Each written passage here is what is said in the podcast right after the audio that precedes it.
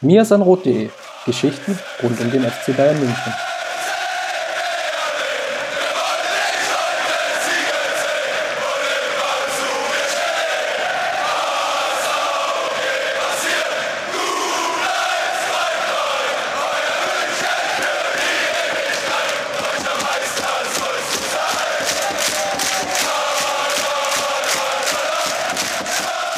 Servus, herzlich willkommen zur besinnlichen Weihnachtsepisode, Folge 122 des Mir sind Rot Podcasts.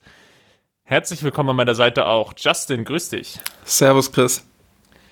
Gar nicht so viel Zeit mit langer Vorrede verschwenden. Wir wollen heute für euch als kleine Extra-Episode die Partie SC Freiburg gegen FC Bayern analysieren, vielleicht noch einen mini kleinen Ausblick werfen für diejenigen, die zeitlich genug dran sind auf die Partie gegen Wolfsburg, die das Hinrundenende bedeutet oder beziehungsweise ja dann endgültig die Weihnachtspause einläuten wird, auch für den FC Bayern. Justin, lass uns mal draufschauen auf die Partie gegen Freiburg. Das war ja wieder nervenaufreibend ohne Ende. Lass uns vielleicht zunächst das mal auf die Aufstellung schauen, weil wir ja häufig jetzt gesehen haben in den letzten Spielen, dass Flick gerade in der Abwehr immer überlegt hatte, spiele ich mit Boateng, spiele ich mit Martinez, zum Teil war der eine mal verletzt oder auch gesperrt. Also es hat sich fast immer so ein bisschen von, von selbst entschieden. Mal war der eine vorne, mal der andere.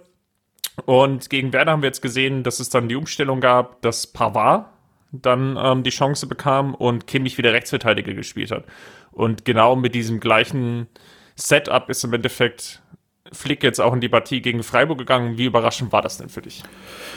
Nicht so sehr überraschend, muss ich sagen, weil ja, weil es einfach funktioniert hat gegen Werder in der zweiten Halbzeit und weil man in der ersten Halbzeit gesehen hat, was so ein Tempodefizit ausmacht, wenn die Mannschaft als Ganzes noch nicht ideal gegen den Ball verteidigen kann. Das bedeutet auch nicht ideal nach vorne verteidigen kann, dass immer wieder Lücken nach hinten entstehen. So, und dann kommen die Innenverteidiger natürlich ein ums andere Mal auch ins Laufduell und da brauchst du Tempo. So, und wenn du das nicht verhindern kannst, wenn du das als Mannschaft geschlossen noch nicht verhindern kannst, wenn du da einfach noch nicht so weit bist, dann brauchst du diese schnellen Spieler und Pavard ist nun mal um einiges schneller, als es äh, Javi Martinez ist oder auch als es Boateng ist. Deshalb war es für mich weniger überraschend, dass die beiden auf der Bank saßen. Ähm, ja, also viele Optionen hatte Flick ja auch nicht mehr, muss man ja auch dazu sagen. Das waren ja dann, äh, ich glaube, Martinez und Boateng waren die einzigen Profis auf der Bank. Vielleicht noch äh, Ulreich, ich glaube, der war auch dabei, aber gut, den jetzt im Sturm einzuwechseln oder so macht auch wenig Sinn. Also von den Feldspielern her waren es halt Martinez und Boateng, die auf der Bank saßen und sonst nur Spieler aus der Jugendakademie. Dann sag uns doch nochmal das Fazit, vielleicht ohne jetzt schon auf die, die, den kompletten Spielverlauf einzugehen. Wie fandest du insgesamt die Leistung von Pavard? Nur von Pavard. Ähm, Fiese Fangfrage, ne? Ja, es ist echt fies, weil ja, also die Defensivprobleme, die entstehen ja nun mal aus der Mannschaft heraus. Ähm, grundsätzlich fand ich, dass er mit dem Ball ein unauffälliges, aber ordentliches Spiel gemacht hat, dass er da ähm, viele richtige Entscheidungen getroffen hat. Der Spielaufbau lief eher über andere Spieler äh, im, im, in der Viererkette hinten oder auch im, im Mittelfeld. Ähm, war jetzt kein Spiel, wo ich sage, okay, der hat hervorgestochen, aber ich, mir ist jetzt persönlich auch kein großer Fehler von ihm aufgefallen. Deshalb würde ich sagen, ordentlicher Auftritt. Ja, würde ich eigentlich ähnlich sehen. Also äh, Statistik weist vielleicht irgendwie aus noch, ähm, um das auch nochmal reinzuwerfen, 86,5% Passquote, da bewegt er sich ungefähr auch auf dem Level, ähm, wie die anderen Spieler aus der Viererkette unterwegs waren. Das unterscheidet sich da nicht groß. Hat Kimmich irgendwie 87, Alaba 87, äh, Davis 85, ist da irgendwie genau in diesem Mittelwert eigentlich mit drin. Von daher nicht wirklich ähm, hervorstechend. Positiv zu erwähnen, ähm, von 13 langen Bällen, die er gespielt hat, kamen 10 an und das war ein, ja, oder ist für den Innenverteidiger definitiv ein sehr guter Wert. Das war ja auch ein Kritikpunkt, den wir zum Beispiel in der Werder-Partie an Boateng hatten. Das ist jetzt klar defensiv die Probleme gab, aber eben auch offensiv der Spielaufbau über Boateng einfach nicht so genau war, ähm, wie wir ihn schon gesehen haben und in Erinnerung hatten. Ähm, bin jetzt gespannt, wie es jetzt gegen Wolfsburg laufen wird. Kann mir aber vorstellen, dass Flick jetzt erstmal bei dieser Formation bleibt.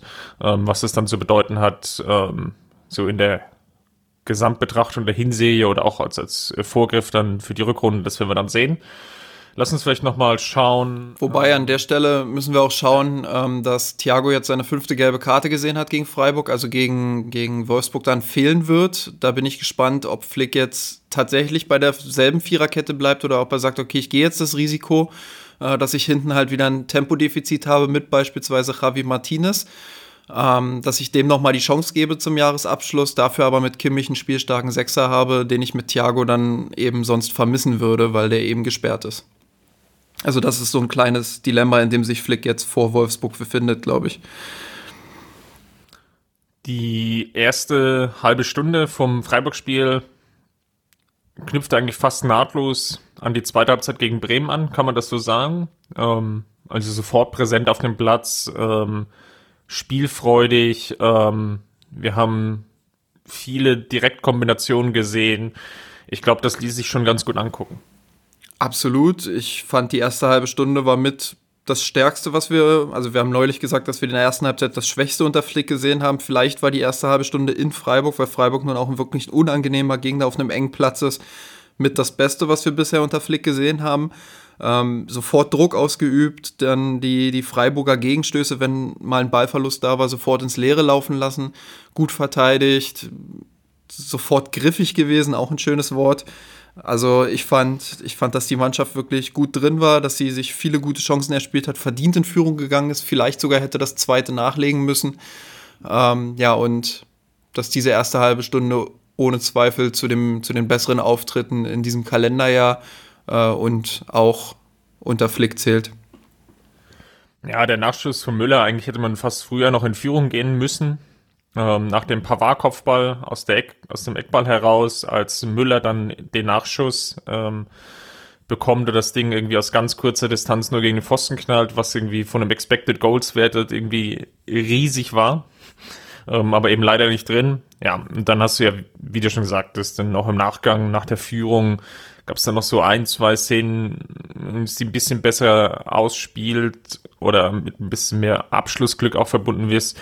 Ähm, geht man vielleicht 2-0 in Führung und dann ist es vielleicht auch eine andere Partie. So würde ich sagen, ist ab der halben Stunde Marke ungefähr Freiburg dann besser in die Partie gekommen und da würde ich mich mal interessieren aus deiner Perspektive, warum das passiert ist. Ich hatte das Gefühl, dass die Bayern ein sehr, sehr hohes Tempo zu Beginn gegangen sind, dass sie dann versucht haben, das Spiel über ein bisschen weniger Tempo zu kontrollieren, dass sie dann aber zu hektisch blieben. Also, dass sie nicht die Ruhe hatten, um dann wirklich das Tempo so rauszunehmen, dass sie mit dem Ball weiterhin das Spiel kontrollieren. Ähm, Freiburg kam in, um, die, um die 30. Minute herum, ich glaube 28., 29. in etwa ging's los, kamen sie zu einer längeren Ballbesitzphase und dann auch zu ihrer ersten richtig großen Chance, ich glaube in der 31. Minute, ähm, wo nach Flanke, oh, ich glaube Höhler war es, ich weiß es nicht mehr genau. Ja, ich glaube Höhler war es, ja. Der ähm, da Neuer der zu einer Parade aus zwingt. Der letzten, aus der letzten, Se äh, letzten Saison. Ja, genau. Und ja, also da ging's los. Das war die erste richtig große Chance der Freiburger. Und ja, dann ging es eigentlich äh, in einem offenen Schlagabtausch weiter. Also Bayern immer wieder versucht auch vertikal dann die Lücken der weiter aufgerückten Freiburger zu nutzen. Freiburger wiederum mit einigen Ballgewinnen, weil die Bayern eben zu hektisch agiert haben.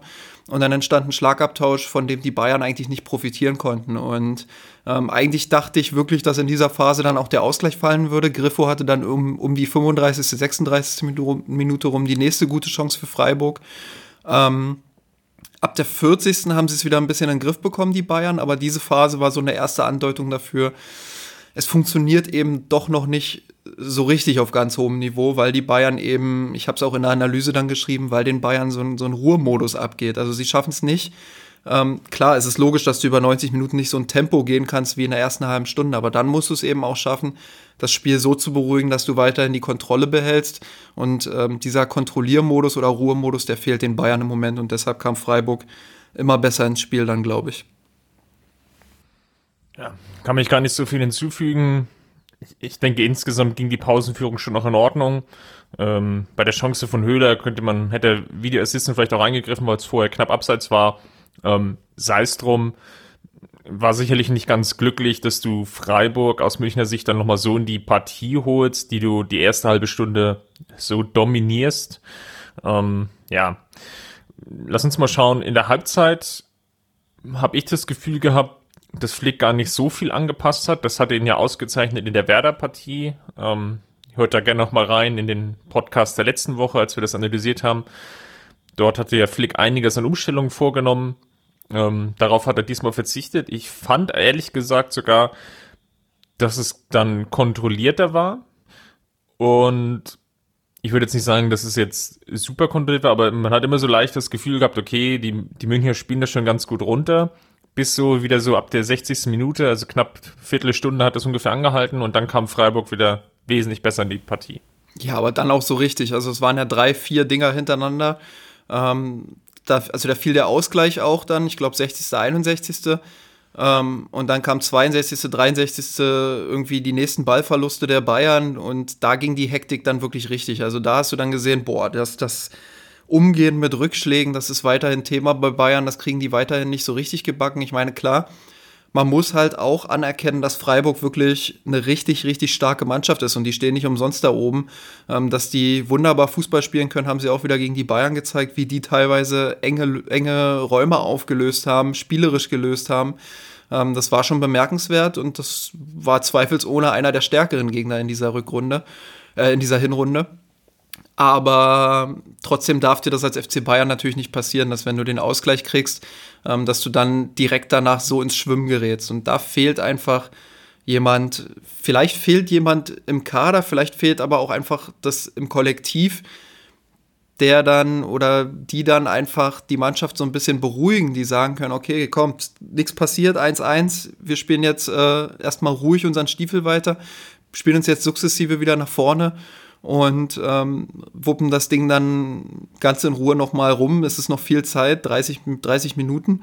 Stattdessen gab es dann ähm, irgendwie ja, einen hektischen, eine hektische Aktion nach der anderen, einen Ballverlust nach dem anderen. Freiburg, wie gesagt, mit zwei, drei guten Chancen kann in dieser Aber Phase. Bayern auf der anderen Seite ja auch Chancen gehabt. Also ich fand eher, dass es ein offener Schlagabtausch dann war, also fast wie in so Pokalspiel. Also ich habe es nicht mehr ganz vor Augen, aber ich glaube, es war eine Chance, die Bayern dann hatte tatsächlich vorne in Form von Nabri, glaube ich, weiß ich jetzt ja, aber nicht mehr aus dem Kopf.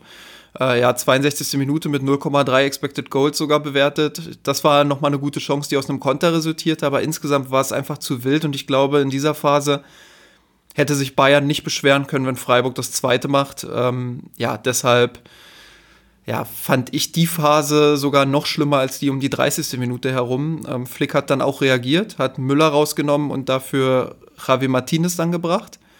Ähm, fand ich einen guten Wechsel, ehrlich gesagt, weil klar, man hat mit Martinez im Mittelfeld dann nicht mehr so diese, diese spielerische Stärke, aber er hat damit zumindest für die nächste Zeit das Spiel ein bisschen beruhigt. Und ähm, das war auf jeden Fall ein Mehrwert äh, für die Partie dann für die nächsten 10, 15 Minuten. Und ähm, ja, einfach um, um Freiburg dann auch wieder ein bisschen stiller zu halten. Ähm, ist ja sogar nochmal ein Tor gefallen für die Bayern, was dann, ja, ich glaube, sogar ohne Mithilfe des Video Assistants, sondern ähm, schon vom Schiedsrichterassistenten ähm, als Abseits bewertet wurde. Ja, und dann kam die 89. Minute, Zirkze kam für Coutinho und ich dachte, ja gut, das ist jetzt halt so ein Wechsel, um halt nochmal zu wechseln. Aber dann kam es, wie es kommen musste, ja. ähm, so eine äh, relativ dröge Halbfeldflanke eigentlich von Peresic, wo man sich dachte, oh, nicht schon wieder so eine Halbfeldflanke.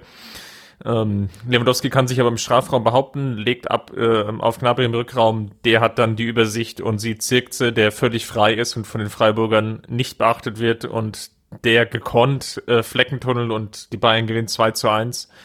Beziehungsweise dann ja sogar noch 3 zu 1, aber ähm, kommen in der Nachspielzeit auf die Siegerstraße sind die Duselbeinen jetzt wieder da?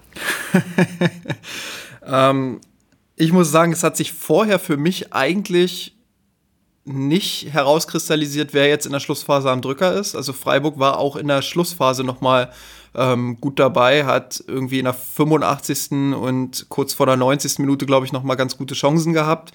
Ähm, haben sie nicht genutzt und Bayern hatte, ich glaube, in Form von Lewandowski auch um die 84. rum eine gute Chance. Ja, und das sind dann halt so Indizien gewesen, wo ich gesagt habe, boah, das ist echt offen, da kann jetzt alles passieren in jede Richtung. Und das ist eigentlich nicht so typisch Bayern. Normalerweise sagt man ja, Typisch Bayern ist so die letzte Viertelstunde nochmal sukzessive das Tempo richtig zu erhöhen, den Gegner nochmal zu erdrücken und dann wirklich auch dieses Tor, dieses späte Tor dann auch zu erzwingen, wo man dann auch wirklich sagt, das haben sie sich jetzt erzwungen. Das war kein Dusel, das war einfach das kontinuierliche Hinarbeiten auf dieses Tor und irgendwann musste es fallen und dann ist der Gegner eben kurz vor Schluss zusammengebrochen. Diesmal würde ich sagen, war es schon eher ein Duseltor. Klar, wie die Bayern sich da dann im Strafraum verhalten nach der Flanke, ähm, war natürlich auch sehenswert und gut, aber es war jetzt nicht so, ähm, dass sie sich da minutenlang darauf hingespielt hätten und man wirklich nur auf dieses 2-1 gewartet hätte. Also es war bis zum Schluss komplett offen und deshalb war das schon eher Dusel Bayern, würde ich sagen. Aber sind das nicht die schönsten Siege? Besonders wenn äh, ein Jugendspieler trifft. Also das äh, hat mich auch noch mal ganz besonders gefreut. Ähm, ich kann ja mal so ein bisschen aus unserem Slack-Channel liegen. Ich glaube, wir waren uns alle einig, dass das ein schönes Zeichen ähm, ist, wenn ein Trainer einen Jugendspieler bringt und der sofort trifft, dass man sieht, boah, das, das kann ja auch echt funktionieren in der Bundesliga. Warum nicht einfach mal häufiger äh, solche Spieler reinwerfen? Das ist jetzt aus der Not geboren, keine Frage. Ähm, es war jetzt auch nicht der allergrößte Mut bei der Bank, Zirkze jetzt für fünf Minuten zum Schluss reinzubringen, weil was hat Flick noch zu verlieren gehabt? Ähm, aber ja, es zeigt einfach auch, das kann sich lohnen, so einen Spieler mal zu bringen und mach's doch einfach mal häufiger und gib den Jungs eine Chance, dass sie, dass sie in der Bundesliga ihre Spielpraxis bekommen. Ja, und dass sie sich zeigen dürfen. Ich glaube, ähm, Zirkzee hat gegen Tottenham schon ein paar ganz gute Ballkontakte gehabt, auch wenn man das natürlich nicht überhöhen kann. Und trifft jetzt mit seinem ersten Ballkontakt zum wichtigen 2 zu 1 gegen Freiburg. Warum nicht einfach mal bringen? Was dann auffällt, ist, oder sagen wir so, Flick hat halt aus der Not eine Tugend gemacht. Ne?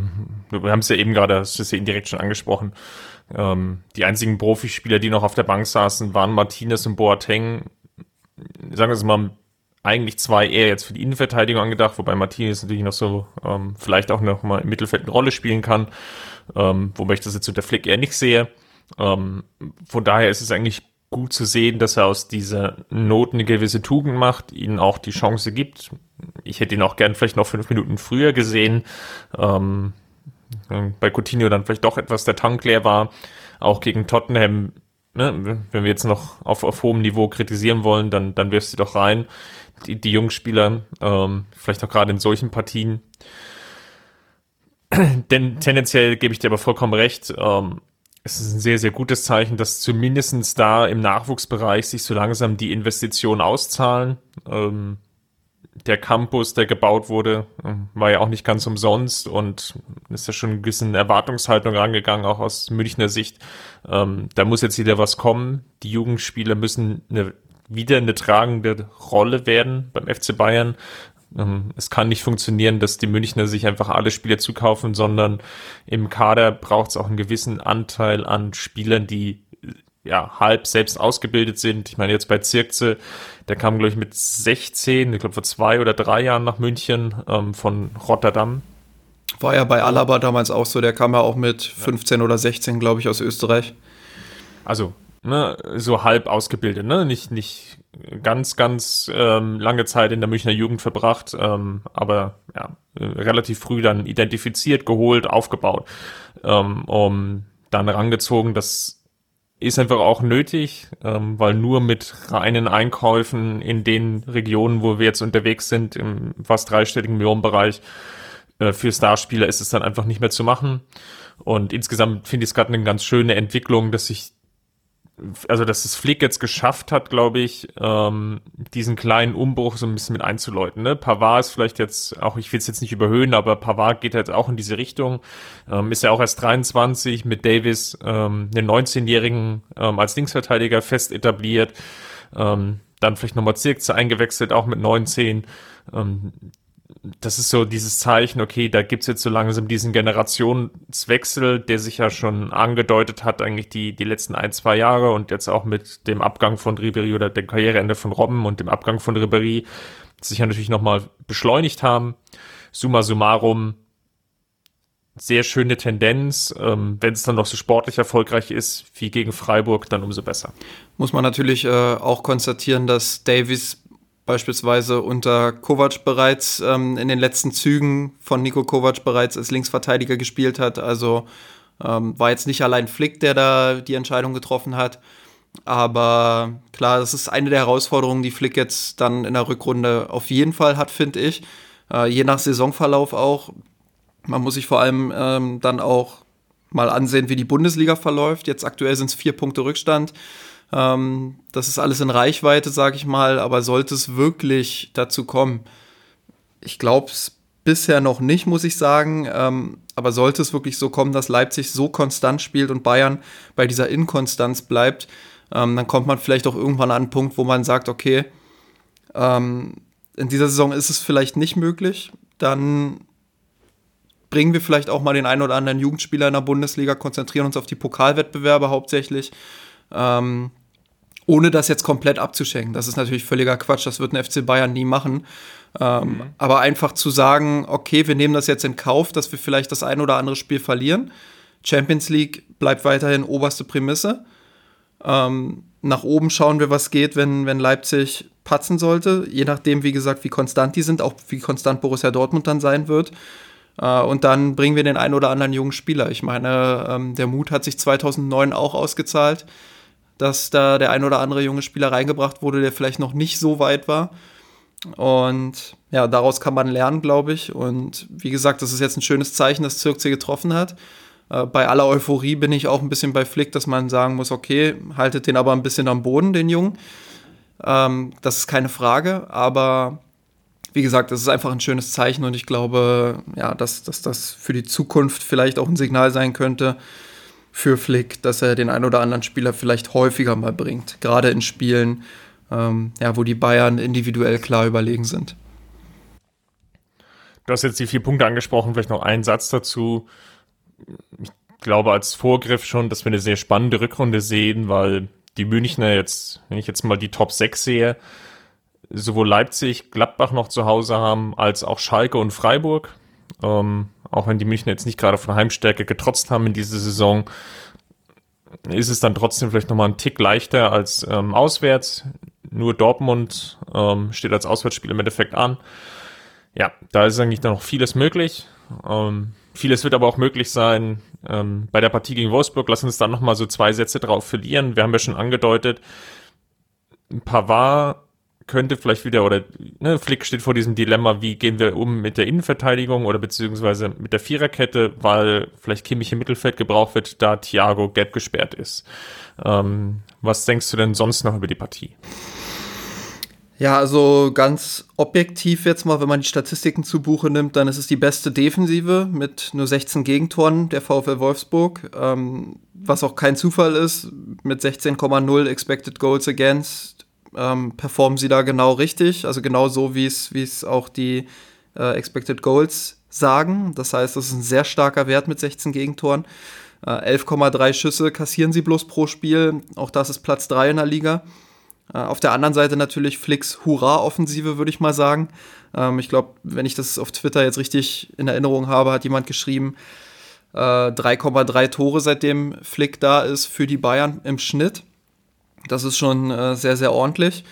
Ähm, auch da natürlich nochmal die Statistik, dass sie bei Expected Goals mit 41,9 klar vor Leipzig für, führen, die 36,1 haben.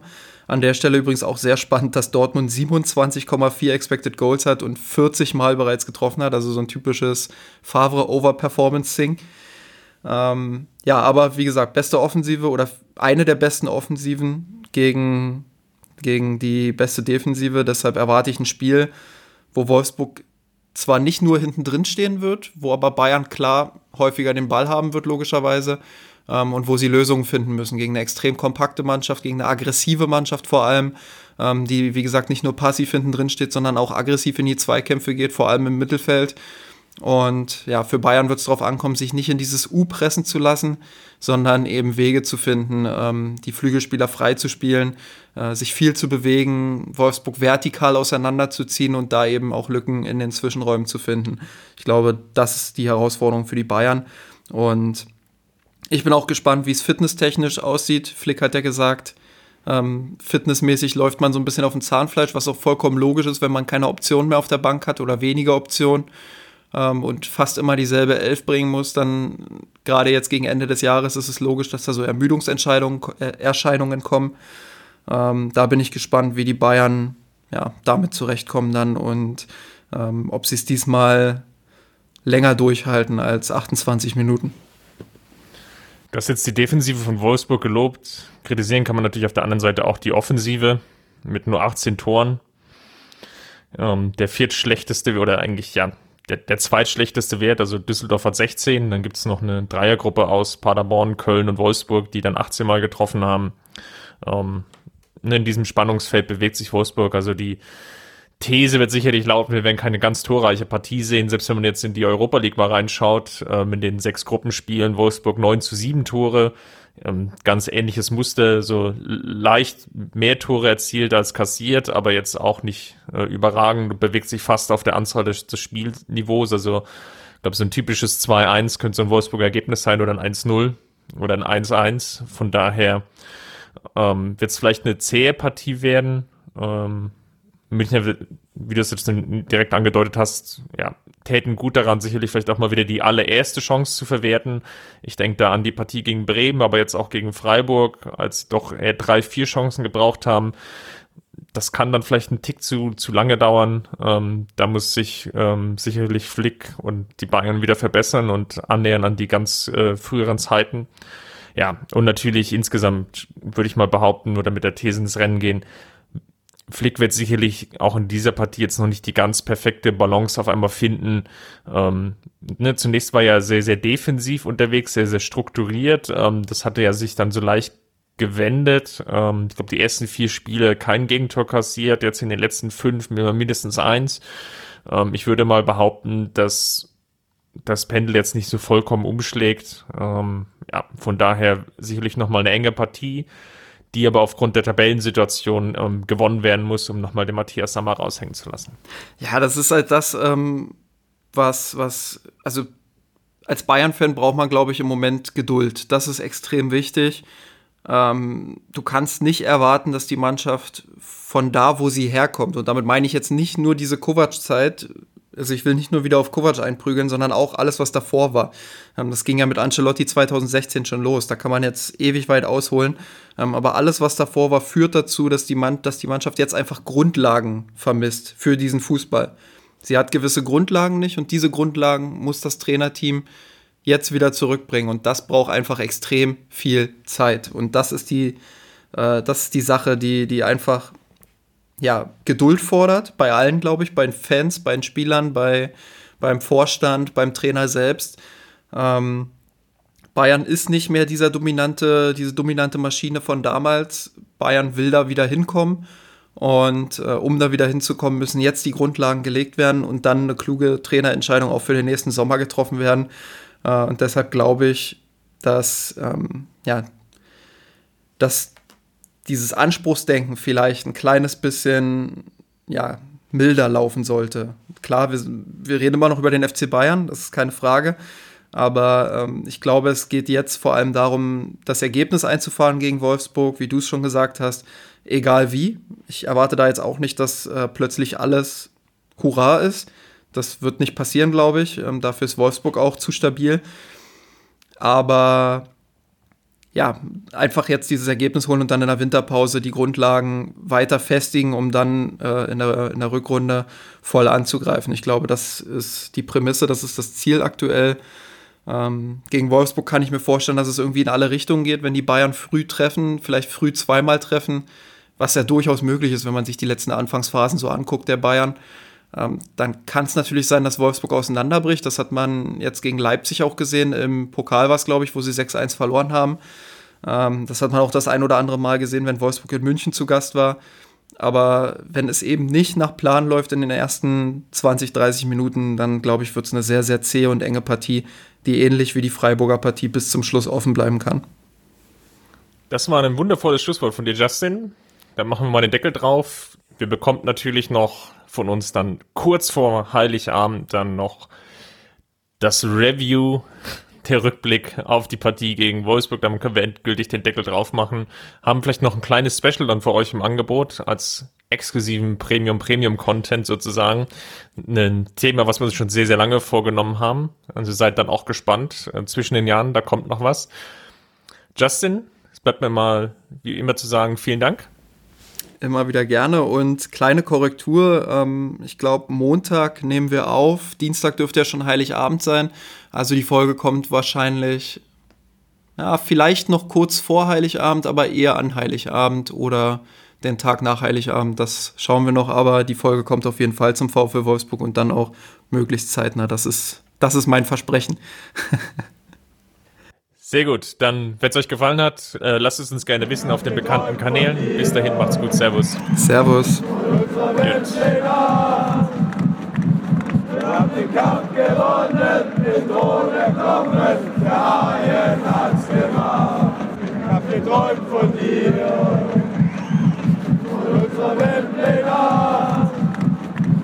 Wir haben den Kampf gewonnen, den Thron erklommen, der Haien hat's gemacht. Hab geträumt von dir, von unserer Weltpläne. Wir haben den Kampf gewonnen, den Thron erklommen, der Haien